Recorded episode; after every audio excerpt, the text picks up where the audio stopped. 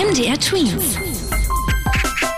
Dein 90 Sekunden Corona-Update. Während die Tween Zone noch mitten in den Sommerferien ist, geht in Mecklenburg-Vorpommern die Schule wieder los. Und zwar mit Regelbetrieb. Also alle Schüler sind wieder zum Unterricht gegangen. Allerdings wird schon nach dem ersten Schultag jetzt doch darüber nachgedacht, da eine Maskenpflicht einzuführen. Wenn es nach der Bildungsministerin von Mecklenburg-Vorpommern geht, könnte man die überall im Schulgebäude, außer im Unterricht selbst tragen. Festgelegt ist da aber noch nichts. Menschen können ihre Haustiere mit Corona anstecken. Das hat jetzt eine Studie festgestellt.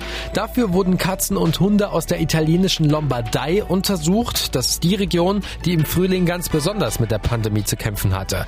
Dort wurden bei vielen Tieren Antikörper nachgewiesen, also die Körper, die bei einer Ansteckung entstehen und dem Körper dann dabei helfen, das Virus zu bekämpfen. Andersherum, also von Haustier zum Mensch, ist eine Ansteckung aber eher unwahrscheinlich. Am Wochenende haben in der Hauptstadt Berlin tausende Menschen gegen die Corona-Regeln protestiert und sich laut Polizei nicht an die Abstands- oder Maskenpflicht gehalten. Die Demo hat am Wochenende unter anderem deswegen zu vielen Diskussionen geführt.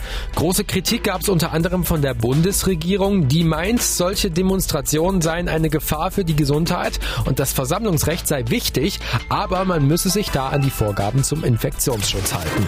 MDR Twins. Dein 90 Sekunden Corona-Update.